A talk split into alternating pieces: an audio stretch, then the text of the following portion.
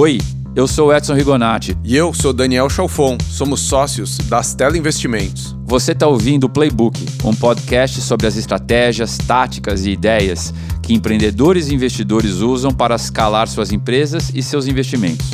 O Playbook é realizado pela Stella, fundo de investimentos em venture capital que apoia os empreendedores ousados em diferentes estágios da sua trajetória.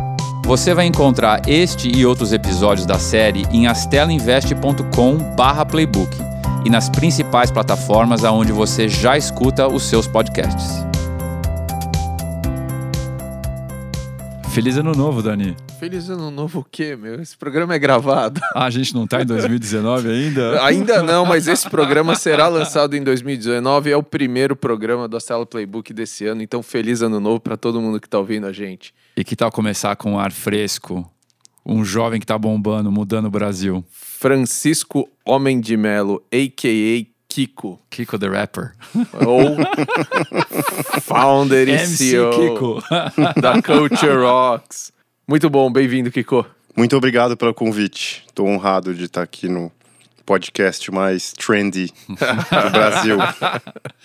Kiko, conta pra gente. Você tem essa panca aí de playboy, de bonitão, bem sucedido, mas eu sei que a tua vida não foi fácil, cara. Como é que você chegou até aqui? Boa. É, não, foi fa não, foi, não foi extremamente difícil.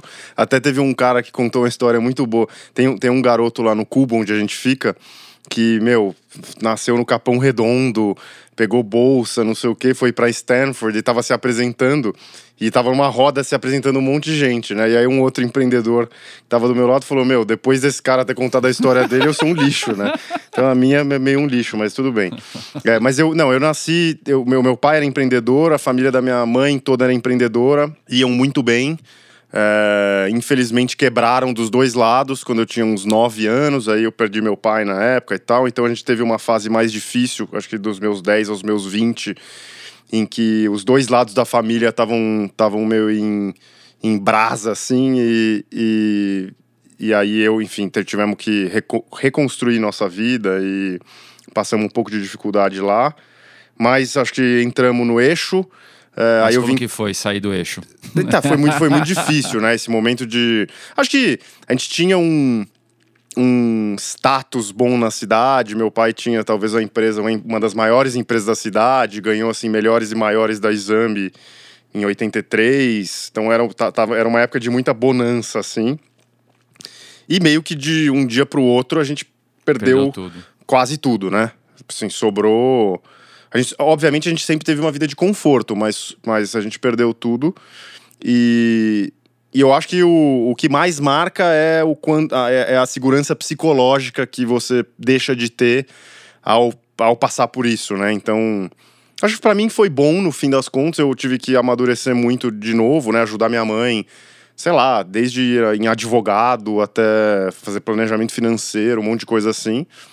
É, então não foi. Então essa eu tive que talvez eu tive menos infância do que uma pessoa média, mas de novo, né, sem querer reclamar de barriga cheia, porque eu tive todas as oportunidades ótimas, estudei em colégio bom, então. E o que, que você acha que é, esse, esse evento perturbador de vida é, é, é mudou na tua cabeça ou, ou, ou, te levou a agir ou enxergar o mundo de uma maneira diferente, né? Porque é, quebrar e perder o pai ao mesmo tempo é punk, né?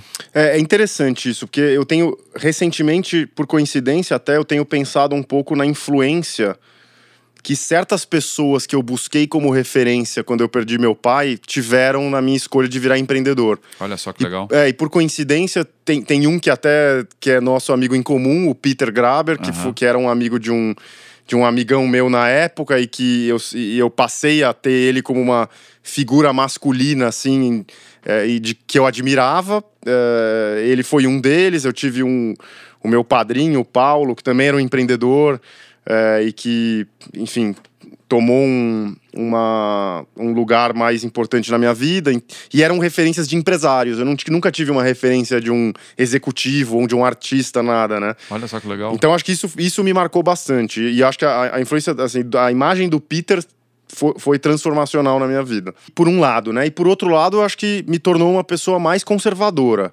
É mesmo? É, sim, eu acho. Então eu acho que é, eu tenho é, um, um, pouco mais desse conservadorismo financeiro e de vida, assim, de saber que a maré pode de fato mudar e que é doloroso se ela mude, né? Então claro. eu acho que eu, eu tive um pouco dessa desse awareness de que as coisas podem mudar rápido.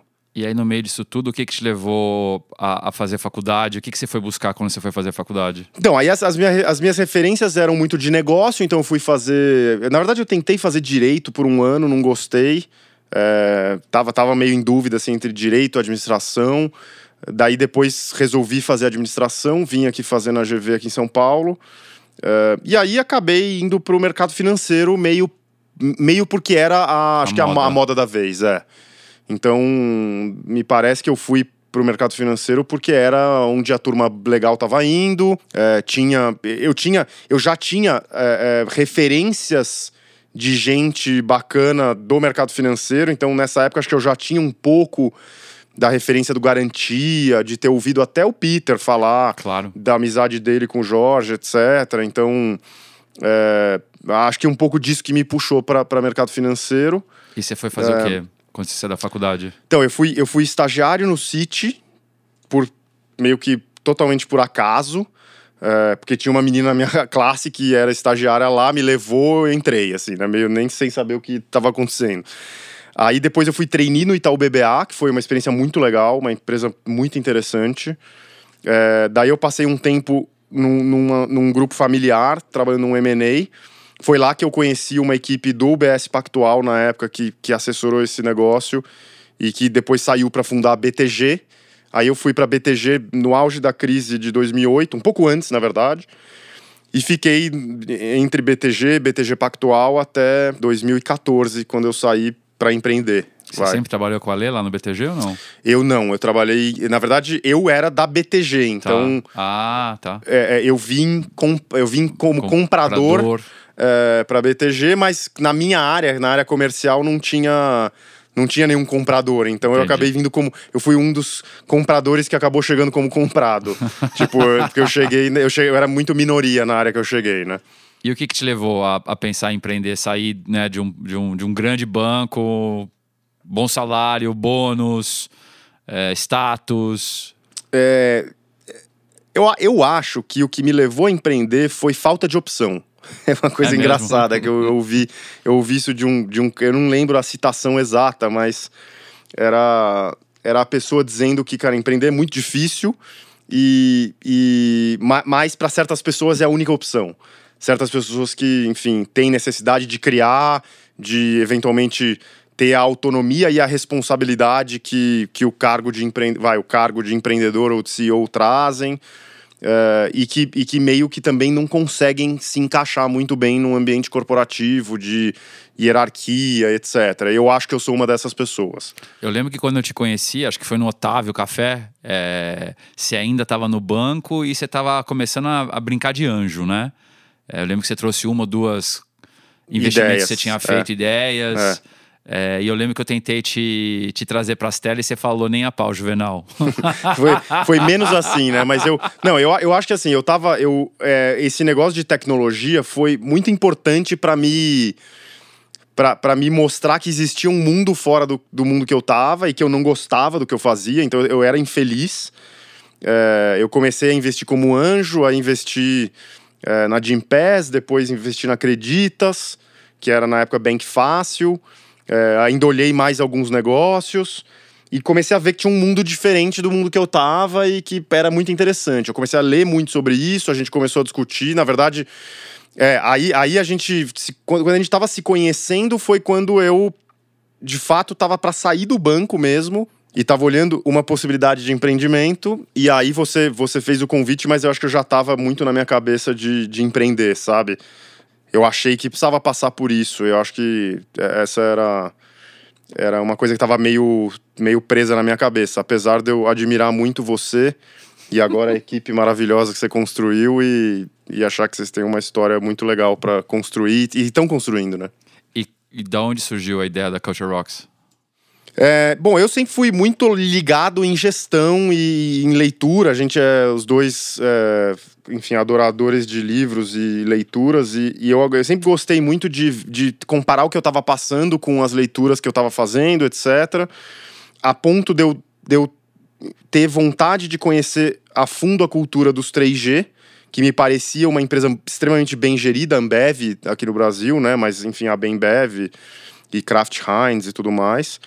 Aí quando eu saí do banco, que eu não tinha ainda muito bem uma ideia do que fazer, eu saí quase para fazer um sabático, eu fui escrever um livro. A única ideia que veio Assim, eu, eu queria empreender, né? Eu botei uma. Eu lembro que eu fui na Calunga, comprei uma lousa branca, um monte de pincel atômico e comecei a botar ideia na, na, nessa, nessa lousa. E as únicas ideias que me vieram foram ideias de livros para eu escrever. Eu falei, pô, tem um puta gap aqui de mercado de um livro sobre o que esses caras da 3G fazem em termos de gestão, né? Tem a história deles no Sonho Grande, mas não tem nada sobre gestão. Sim. É, e aí eu falei, bom, de, de, talvez tenha uma oportunidade aí. Eu, e, e, é uma coisa que eu gostaria muito de aprender, porque eu gosto, eu, eu, eu, sinto que o estilo de gestão deles é muito eficiente. Então eu fui escrever um livro sobre eles e o livro, no fim, se tornou um livro basicamente sobre RH e gestão de desempenho, que é o que eles fazem muito bem lá. E aí acho que isso me. Você escreveu dois livros, né? Você escreveu esse livro do 3G e você escreveu o livro da Sequoia, né? Que eu escrevi, como... é, eu escrevi um da Sequoia que eu, depois eu tirei, eu tirei de publicação, porque era um livro sobre como fazer um pitch para investidores. E aí à medida em que eu fui fazendo pitches para investir. Porque assim, eu acho que eu tenho uma facilidade de entender os conceitos e explicar os conceitos. Sim. O que não quer dizer que eu saiba, mas eu acho que eu explico bem. E aí eu, eu, eu escrevi também esse livro da Sequoia sobre como, como estruturar um pitch para investidores com base no modelo da Sequoia, né, que tem, tem no site. Mas aí, com o tempo, eu percebi que eu não sabia nada sobre isso na real e fiquei com vergonha e falei, meu, não dá, eu tenho que tirar esse. E se alguém tiver o livro. Se alguém tiver. Tem, tem, eu acho que até Opa, dá pra comprar de segunda mão, eu mas eu tirei. Eu vou começar a fazer Black Mirror fazer a partir Black... de hoje. Eu tenho mais histórias, na verdade. Eu escrevi um, eu escrevi um terceiro livro é, sobre o Seth Klarman que é um, um, um, cara que é fundador de um, de um hedge fund americano chamado Baupost. É, e eu publiquei o livro, aí de alguma maneira ele descobriu que eu tinha publicado o livro e ele mandou um advogado com um cease and desist order para mim. E era assim, Muito um bom. escritório de advocacia treta da Park Avenue. Eu falei assim: quer saber, meu amigo? Tchau. Vou tirar agora. Tirei na hora, nunca mais discuti. Eu falei, vou tomar um processo desse cara que só de advogado eu já quebrei, né? Então eu tinha um te esse terceiro. É, então hoje de, dessa leva só tem o, o The 3D Way, que é que até a gente vai publicar em português com uma editora aqui. Vai chamar Jeito 3G. E ele que formou a ideia da Culture de levar software para isso, para as empresas, né? De, de gestão. É, e aí, pela Culture, a gente já publicou um monte de livro também. Então aí tem os de RH, de gestão de desempenho, de cultura, etc. Bom, então vamos entrar no tema. Acho que a grande palavra é cultura, né? É, e um monte de gente fala isso e tem palestras é, caras e baratas sobre o assunto, palestrantes caros e baratos também. É, que, o que é a tua definição para a palavra cultura numa empresa? É, bom, eu não tenho a definição ainda. Ainda, eu espero ter um dia, mas eu, mas eu tive pensando bastante nesse assunto. É, a gente até escreveu um livro chama Culture Rocks sobre cultura é, para tentar entender melhor o que é cultura. É, eu, eu, eu acho que cultura tem a ver com o jeito que as pessoas se comportam na empresa. Tem gente que fala é o jeito que as pessoas se comportam quando o chefe não está. É uma, é uma, é uma definição boa, vai. É, mas ela, ela, eu acho que ela só pega um aspecto da cultura, que é o comportamento em, em, certos, aspectos, em certos momentos, né? Mas eu acho que cultura tem a ver com comportamento, talvez o produto dela seja comportamento, mas ela tem a ver também com, acho que, é, os rituais da empresa, as histórias que a empresa conta para si própria, é, os incentivos que a empresa, os comportamentos que a empresa incentiva, eu chamo isso mais de incentivos, é, até os, os, exemplos que a empresa, enfim, enaltece e não enaltece. E eu acho que o produto disso tudo me parece que é cultura. Uh, tem, tem a ver com a experiência que as pessoas têm quando elas trabalham num lugar, tem a ver com. Eu acho que tem também é, muita gente que, que equaciona a cultura com ambiente de trabalho, o que eu acho um, um enfim, uma definição pobre. Eu acho que, é, além de outras coisas, é assim o ambiente de trabalho e os artefatos, né? Então, Mas o que, que você acha que, assim, eu vejo as pessoas que trabalham com isso de alguma maneira, falando de cultura, mas, assim, pessoas da empresa, né, no dia a dia, o que, que você acha que elas realmente entendem sobre cultura? eu acho que elas entendem um pouco do, do como as coisas são feitas aqui e um pouco do ambiente de trabalho. Eu acho que essa, é a- essas são as duas formas que. que... É o UX da cultura. É o, é o UX da empresa, exatamente. É o meu UX como, como employee, vai. Então, é, é exatamente. Eu acho que é o UX. Então, é, é tudo que en- envolve a, a, a, a experiência do colaborador.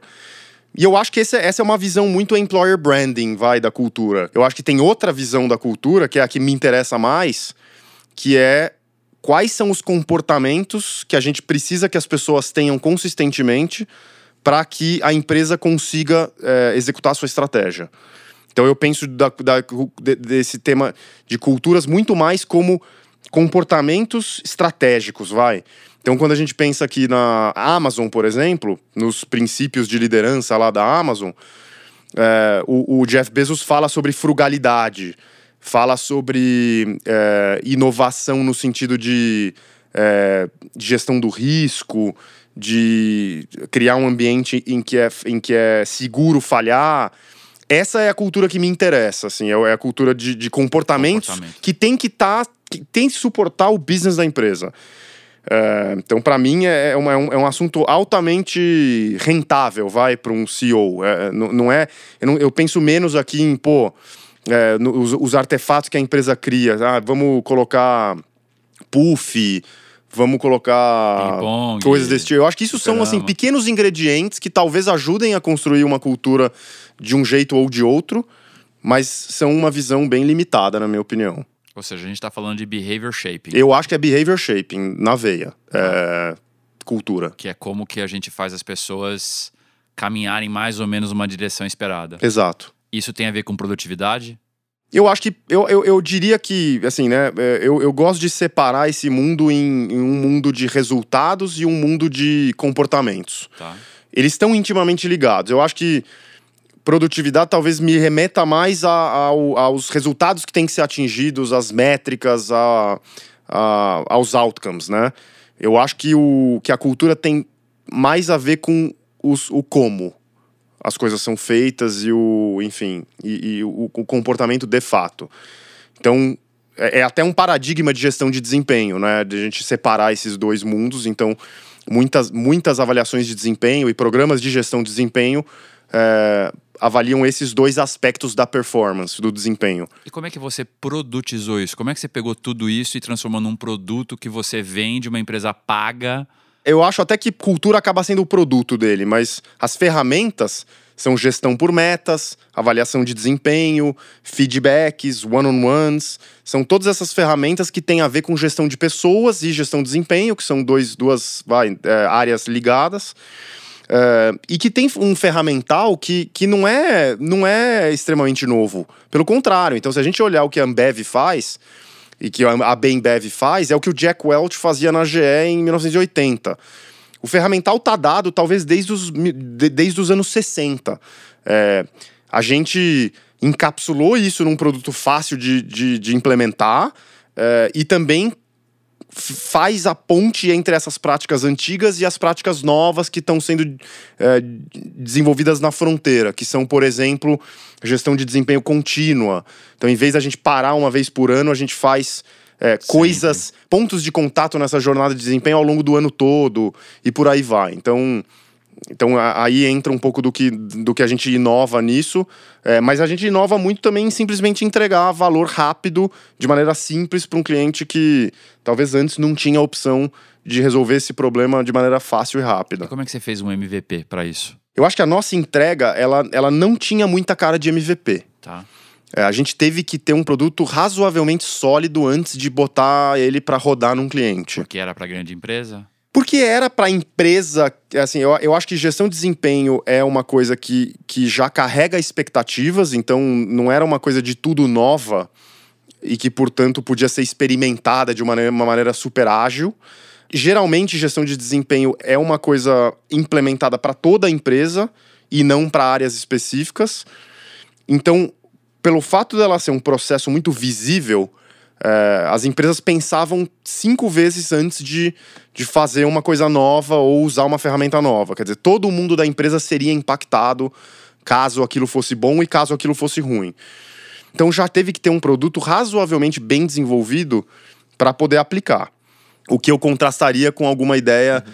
é, muito MVP mesmo, de você colocar uma coisa pouco lapidada e iterando. A gente já tinha. E a gente também já tinha, que é outro ponto importante, uma, uma boa ideia de quais eram os specs do produto inteiro. É, que eu acho que o, o, conceito do MVP também ajuda muito quando você não sabe o que é o produto, né? Sim. E você coloca alguma coisa para testar. testar. A gente já tinha uma boa ideia de qual era esse primeiro produto tá. é, e ele era uma coisa razoavelmente grande. Então, eu diria que foi menos MVP no sentido conhecido da palavra. E quem foram os primeiros clientes? Os primeiros clientes foram é, um amigo meu que tinha uma construtora nos Estados Unidos. Foi o primeiro cobaia, assim, acho que não deu nada certo. Neles aí foi aí teve Acreditas que foi um cliente super é, no começo também é, a Móvel foi talvez assim o primeiro cliente robusto assim que a gente cobrou que a gente fez o negócio de cabo a rabo que a gente passou um nervoso desesperador assim é, mas acho que esses três clientes marcaram como como os primeiros usuários ali de outubro de 15 até janeiro de 16 e tudo gente que vinha da tua rede, né? Tudo gente que vinha na, da minha rede, mas não era da minha rede. Tá, bom, a Acreditas era da minha rede, porque eu conheci o fundador. Claro. Sim. A Móvel não. Tá. Então a, a Móvel foi. A Móvel foi, foi assim, a, a, a apresentação mesmo. de pessoas conhecidas que desembocou numa venda. Mas eu não tinha relação com ninguém da Móvel, pessoal, amizade nem nada. Então, que foi uma validação interessante. A gente rápido começou a fechar clientes com quem não havia uma relação de amizade. Bacana. E, e, em que momento o Venture Capital entrou nessa tua trilha, né? Você já tinha convivido com isso, como anjo, como tudo mais, tinha quase trabalhando nas Eu, eu queria muito que tivesse vindo antes, né? é, tomei muito não do Edson, né, Edson? Aqui. Vários. Vários, então tô brincando, mas eu... Não, mas conta desses todos nãos. É, é eu então, acho legal... Assim, acho que... E até chegou o sim, né? Eu acho que a gente nunca foi uma tese super glamurosa, nem um mercado muito hot. Eu era um founder solo... É... Sem, sem tech? Sem tech, sem ser tech, então é, para mim foi muito difícil a jornada. É, eu sempre. Você é bacana, Até teve uma coisa muito engraçada, porque eu tava conversando com a minha mulher esses dias sobre a Y Combinator. E a gente entrou na Y Combinator em dezembro. E, e eu tinha ido para São Francisco fazer a entrevista da Y Combinator. E a gente tava lembrando de eu ligando para ela quando, quando eu recebi a notícia, né? Que o Y Combinator avisa no dia da entrevista. Então eu fui para lá para uma entrevista de 10 minutos, saí de lá, voltei para São Francisco pro hotel, fiquei esperando tocar o telefone, tocou o telefone e aí eu liguei. A primeira coisa que eu fiz foi ligar para minha mulher. E ela tava falando assim, Kiko, sinceramente eu tinha. Eu sentia que a, a chance era zero de você ser aprovado. Tipo, nunca ninguém tinha, tinha aprovado para nada. Eu já tinha tentado, passado uns três programas de aceleração lá da Endeavor tipo scale up, scale down, scale sideways, sei lá o quê. Ninguém nunca me aceitou em nada. Ela falou assim, cara, não iam te aceitar na Y Combinator. E aí, de repente, aceitaram. Eu acho que esse foi o nosso primeiro dinheiro, assim, é, mais cara de venture capital, né? Eu lembro que você me ligou no dia seguinte e falou assim: e aí, vai depositar? Vai, agora, agora não tem, agora não tem, não tem papo, né? agora os caras, meu. E aí, mas eu acho que. Eu, eu acho que.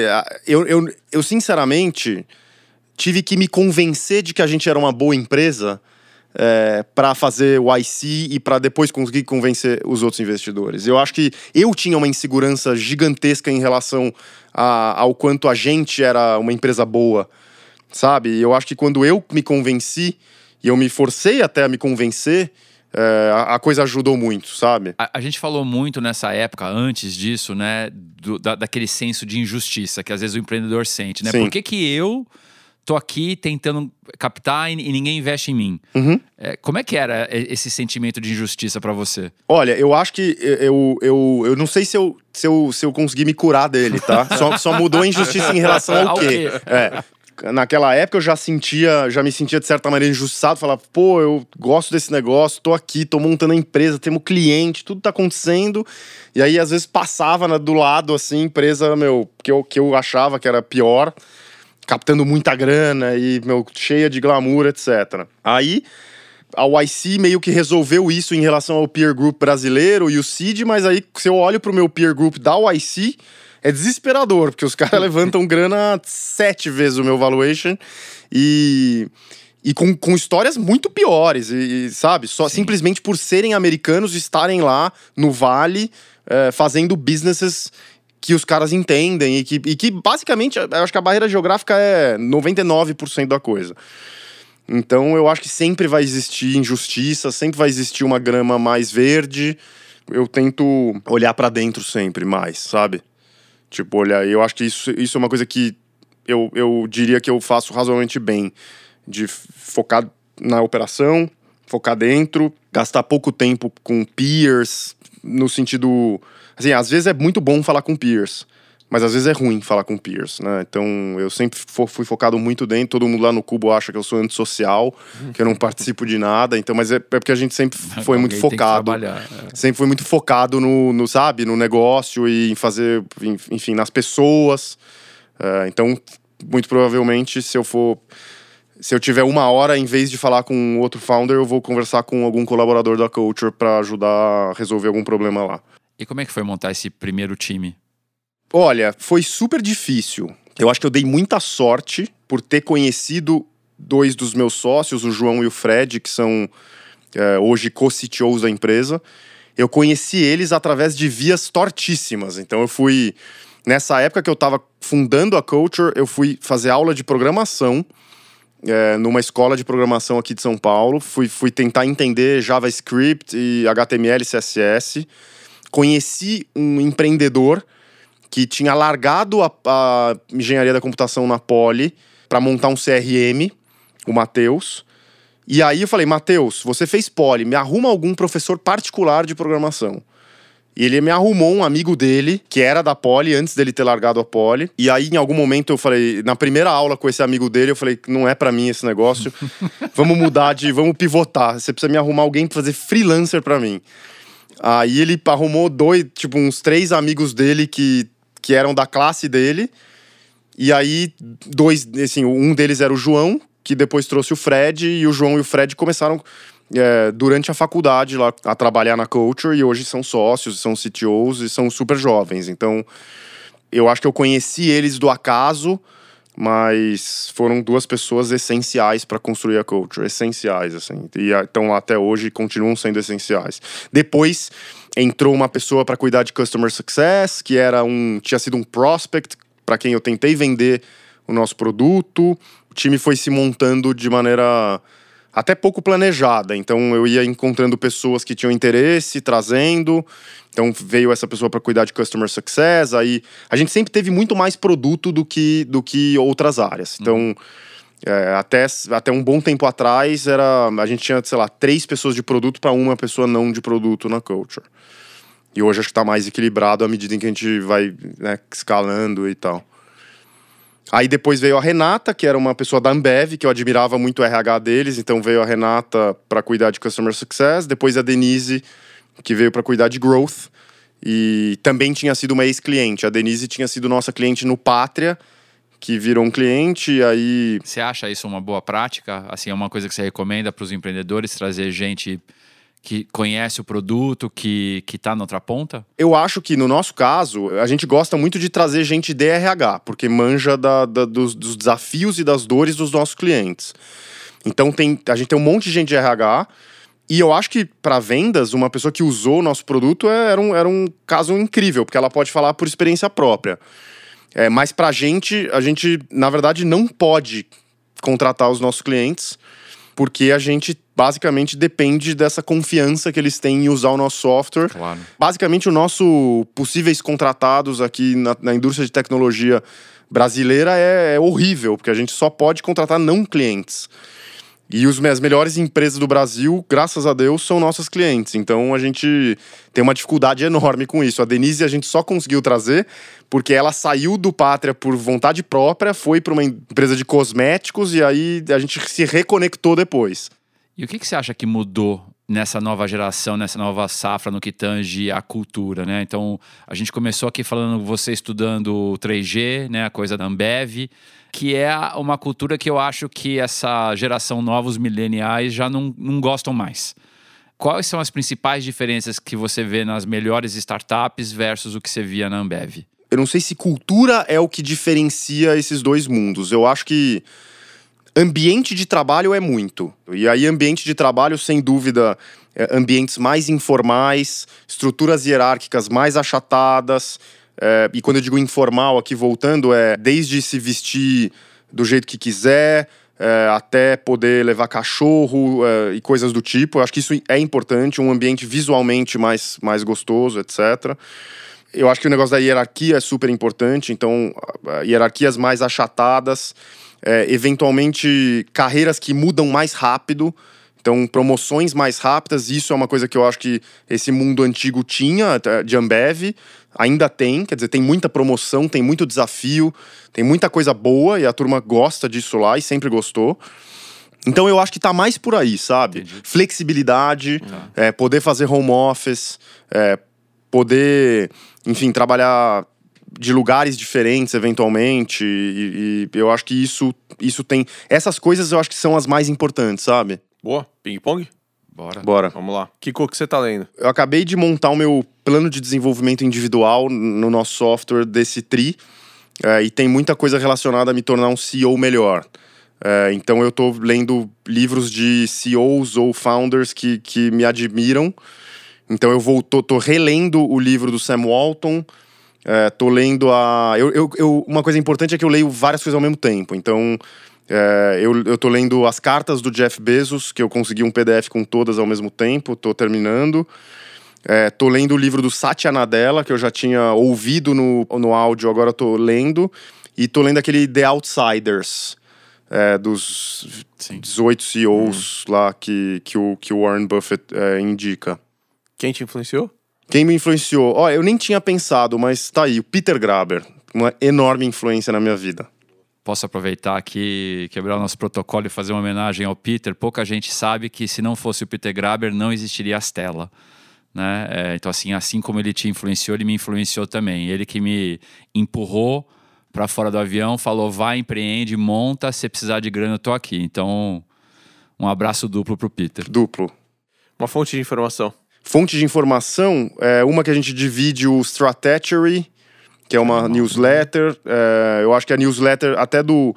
Tem um casal que tinha uma startup chamava Mattermark, Sim. que meio que foi. meio que quebrou implodiu, e foi, é, implodiu. É, e eles tinham uma newsletter excelente, eles reconstruíram a newsletter, não sei se você viu. Não sabia, como é, chama? Recomeçou, eu não sei o nome, eu preciso te dar, Me mas é, eu não sei, acho que tá sem nome por enquanto. Tá. Mas eles refizeram essa newsletter há uns dias atrás. Fonte de informação, newsletter sem nome. é, eu, não, é, mas é, é, o nome dela é Daniele Moril. Moril. Ah, é. E o Twitter, para mim, é uma gigante fonte de informação. Eu curei uma, uma lista de de pessoas que eu sigo lá do Vale, de CEOs e coisa do tipo, que são uma constante fonte de, de referências de leitura e de coisas do tipo. Um ritual de trabalho que você não abre mão? Ritual de trabalho. Eu gostaria de, de abrir menos mão dele, mas eu tenho tentado focar nele bastante, que é ter um ter uma to-do list organizada é, e, e rever ela todo dia com base nas minhas prioridades. Então eu tenho. Eu sou um pouco inconstante nesse hábito, mas, mas eu pego ele assim por três, quatro, cinco meses, aí às vezes eu fico uns 15 dias de férias, fazendo só o que. O que pinta de mais Talvez importante. As somem, né? É, mas, mas essa é uma, é uma coisa muito importante. Eu tinha feito até um artigo no, no blog da Culture sobre isso. Quem quiser, vai lá, inspire.culture.rocks. Boa. Uma ferramenta de trabalho indispensável. Olha, uma, uma maravilhosa que eu estou usando é um, um cliente de e-mail chama Superhuman. Que, que, que é muito faz? bom. É um cliente de e-mail cheio de, de, de, de atalho de teclado, é, muito rápido, assim, pra, pra, foi a primeira, primeira vez que eu consegui chegar em inbox zero na minha vida. É mesmo? É. Vou baixar agora. Inbox Zero? Inbox Zero. Uau. Caramba. Superhero. Funciona É, Mac? Superhuman. Human. É. Boa. Kiko, nessa tua trajetória, certamente você acumulou um aprendizado de negócios que você recebeu de alguém ou que você mesmo desenvolveu e que você deve estar toda hora passando ele para frente. Que aprendizado é esse? sempre que eu peço é, advice, né, para os mentores e para as pessoas que eu, enfim, tenho minha, no meu círculo, eu sempre fico frustrado porque eles dizem coisas meio genéricas. E eu falo, não, mas, mas como assim, né? Até a minha vontade de escrever o livro do 3G foi essa, porque você vê entrevistas do Jorge Paulo, você só ouve gente importante, sonhe grande, não sei o que, você fala, meu, que, que e aí? Mas que, como é que faz esse negócio? Esse Cadê o negócio. riff? É. provavelmente falaria alguma coisa muito parecida, assim. Por exemplo, liderança, coisa que tem me preocupado muito, sabe? De, de eu querer estabelecer a cultura certa na culture e ter a humildade de ver que várias vezes eu desvio dela.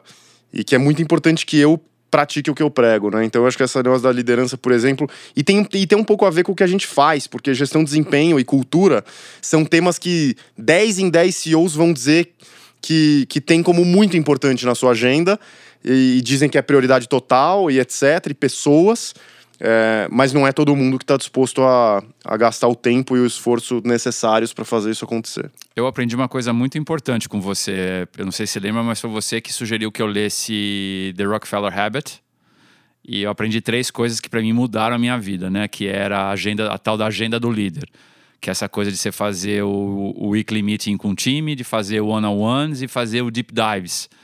É, então Esse livro é maravilhoso. A dica que você me deu para todo mundo aí que eu É, acho incrível. Esse Assim livro é incrível também. É. O Andy Groove também com, com High Output Management, acho que são os dois que mais me influenciaram e vieram de você. Como gestor, é mesmo? Não sabia. Animal. Obrigado, animal. Boa, Show. Valeu, Kiko. Muito bom, obrigado, gente. Você ouviu o Playbook, um podcast sobre as estratégias, táticas e ideias que empreendedores e investidores usam para escalar suas empresas e seus investimentos. Ouça esse e outros episódios acessando astelinvest.com/playbook ou na sua plataforma de podcasts preferida. Obrigado pela sua audiência e até a próxima.